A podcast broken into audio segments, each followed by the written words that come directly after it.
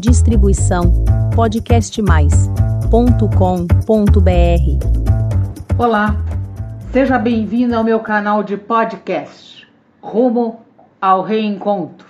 Eu sou Tereza Faria Lima e hoje refletiremos sobre transformação espiritual. Vamos refletir?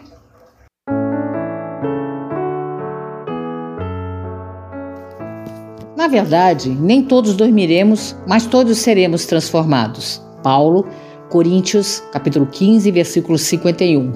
Essa mensagem 158 do livro Vinha de Luz, muito bem comentada por Emmanuel de Estudo, refere-se ao apóstolo dos gentios, a uma das mais belas realidades da vida espiritual.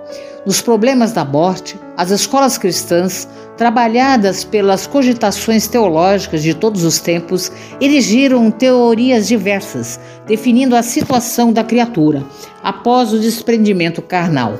É justo que semelhante situação seja a mais diversificada possível.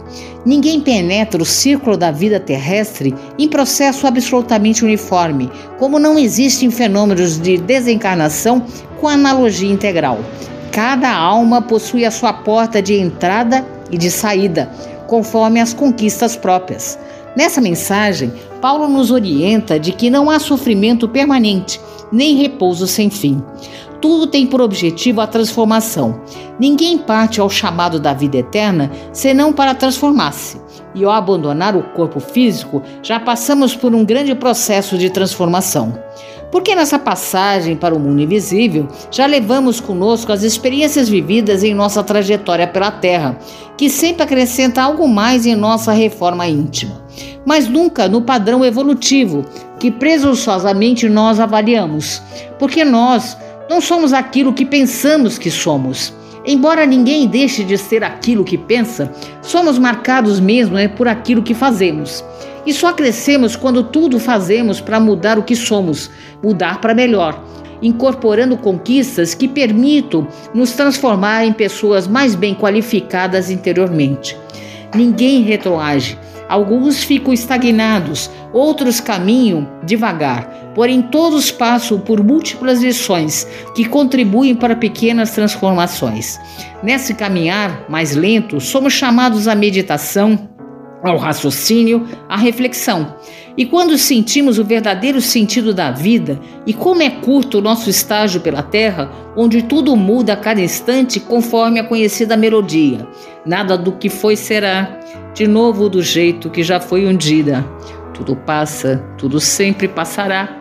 E é assim com toda alma, que deve sua porta de entrada e terá sua porta de saída, retornando ao plano espiritual. Concluímos, portanto, que a morte não é o contrário da vida. Morrer não é o contrário de viver, porque a vida, ela é imortal, é eterna. Viver é, na verdade, o contrário de nascer. Aquele corpo que um dia nasceu, infalivelmente um dia irá morrer. Mas durante todo o seu transcurso pela terra, serve de vestimenta ao espírito imortal, que dá vida a esse corpo e também vai se transformando com as lições do dia a dia. Tudo muda no transcurso de nossa passagem pela Terra. Nosso corpo passa permanente processo de transformação. Células morrem e novas células nascem num perfeito dinamismo. Se observarmos nossas fotos aos 7, aos 14, aos 25, aos 40 e assim por diante, veremos quantas transformações nosso corpo físico sofreu. De tempos em tempos, temos um novo corpo, mas o espírito é sempre o mesmo, que vai evoluindo com essa transformação e, por consequência, vai transformando-se também. Se o túmulo de um lado representa o fim da vida física, do outro representa o berço da vida espiritual, para onde o espírito imortal retorna, já com transformações que revelam seu nível evolutivo. A partir daí, já no plano invisível, nova etapa surge, com diferentes perspectivas, pois cada um seguirá aquilo que aprendeu na existência terrena e carrega no seu subconsciente. Fala-se demasiadamente em zonas purgatoriais, em trevas exteriores, em regiões de sono psíquico. Emmanuel nos diz que tudo isso efetivamente existe em plano grandioso e sublime, que por enquanto transcende o limitado entendimento humano. Todos que se abeberam nas fontes puras da verdade com Cristo devem guardar sempre o otimismo e a confiança. Nem todos dormiremos, assevera Paulo. Isso significa que nem todas as criaturas caminharão às tontas nas regiões mentais de subconsciência. Nem todos serão arrebatadas às esferas purgatoriais. E ainda que tais ocorrências sucedem-se, ouçamos ainda o amigo do Evangelho quando nos diz: Mas todos seremos transformados. Nós espíritas temos consciência de que a vida continua após a morte do corpo físico e que ocuparemos no, espaço o lugar propício à nossa evolução. Na casa do Pai existem várias moradas. Para isso, seremos orientados por espíritos afins que nos conduzirão aos abrigos da adaptação ao novo estágio da vida.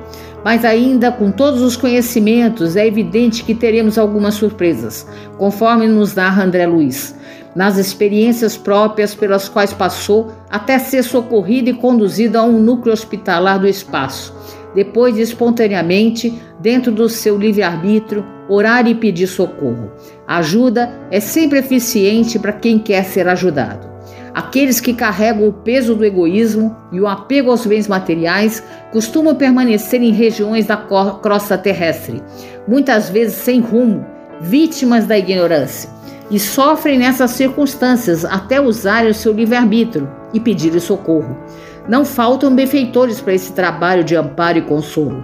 Isso ocorre com espíritos de diferentes categorias independentemente do segmento religioso que adotavam ou professavam aqui na Terra. Tanto aqui como lá, no plano invisível, passam espíritos de todos os tipos, de bom e de mau caráter. E a porta de retorno se abre de acordo com as conquistas, que são pessoais e intransferíveis. Levamos conosco aquilo que aprendemos e cultivamos de bom e de mal, virtudes e defeitos. Por aqui chegam espíritos virtuosos, abnegados, solidários, que merecem um tratamento bem suave e receptivo. Por outro lado, existem aqueles que trazem o coração insensível, embrutecido, desumano, duro, como uma pedra, cujo tratamento tem de ser diferente. Uma flor se abre suavemente ao alvorecer, enquanto uma pedra bruta só se abre com dinamite. Todos receberão as lições de acordo com suas necessidades de aprimoramento, visando a transformação evolutiva. Uma pedra bruta, para perder sua estrutura grosseira, precisa passar pelo fogo e pela água, pelo esmeril forte de uma mão firme a burilá-la. E o sofrimento que burila a alma. Vou repetir. É o sofrimento que burila a alma. A dor transforma as pessoas. Esse é o verdadeiro sentido da vida, em especial a razão de nossa passagem por esse educandário, objetivando a transformação. A Terra é uma escola e, como todo aluno veste o uniforme de sua escola, o nosso uniforme é o corpo físico. Não existe, porém, pessoas com o mesmo nível nem na matrícula, nem no término do curso. Cada pessoa tem suas particularidades, suas virtudes, seus defeitos, seus dons e vocações dos mais variados. É por essa diversificação que as pessoas se ajudam e propiciam o progresso em todas as áreas do conhecimento humano. É a presença da logística divina.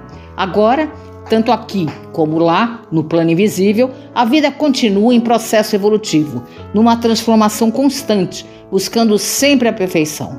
Conforme nos diz Paulo, ninguém penetra o círculo da vida terrena em processo absolutamente uniforme, como não existe fenômenos de desencarnação com analogia integral.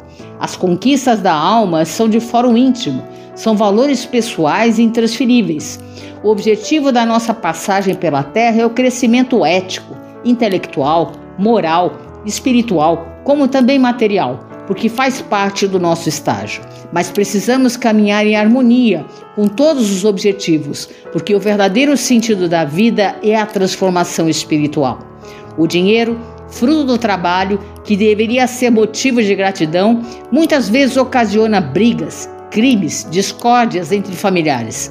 Buscar entendimento é o melhor caminho, porque um dia tudo ficará por aqui. O que precisamos cultivar mesmo são os valores que levamos conosco para o plano espiritual, porque mais cedo ou mais tarde seremos convocados para deixar a terra. Essa data é imprevisível.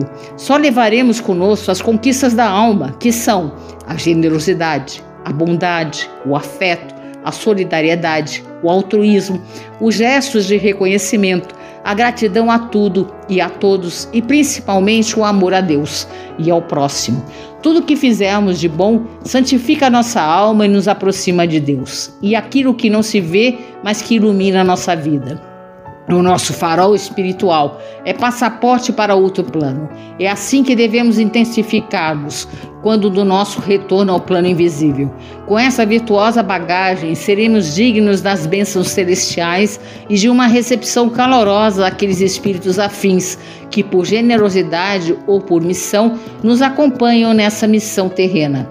Essa é a grande transformação que o Pai Maior espera de cada um de seus filhos, o verdadeiro sentido da vida. Como diz Paulo, é como a função da vida é renovar para a perfeição. Transformemos-nos para o bem desde hoje.